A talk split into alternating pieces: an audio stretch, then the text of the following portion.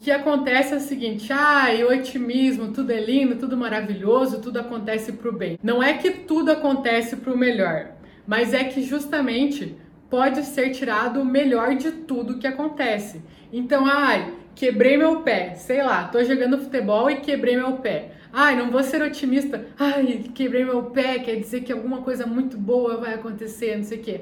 Não, poxa, quebrei meu pé, essa é uma situação muito ruim. Não tem como eu dizer que é uma situação boa.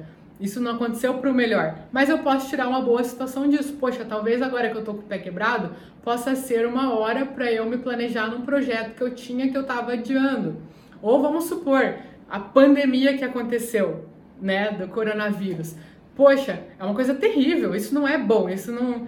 Ai, sou otimista porque isso vai fazer o bem e não sei o quê. Não, é uma coisa ruim, né? Não tem é, como contra-argumentar isso. É uma coisa ruim. Mas você pode tirar coisas boas disso. Você está tendo que ficar isolado em casa, então, poxa, você pode fazer um curso, pode ser a hora de você tentar um novo negócio, é, que você pode, sei lá, tentar uma nova carreira, pode tentar trabalhar online, pode ter uma oportunidade nisso. Então não é que tudo vem para melhor, mas que você pode enxergar o melhor em tudo que acontece.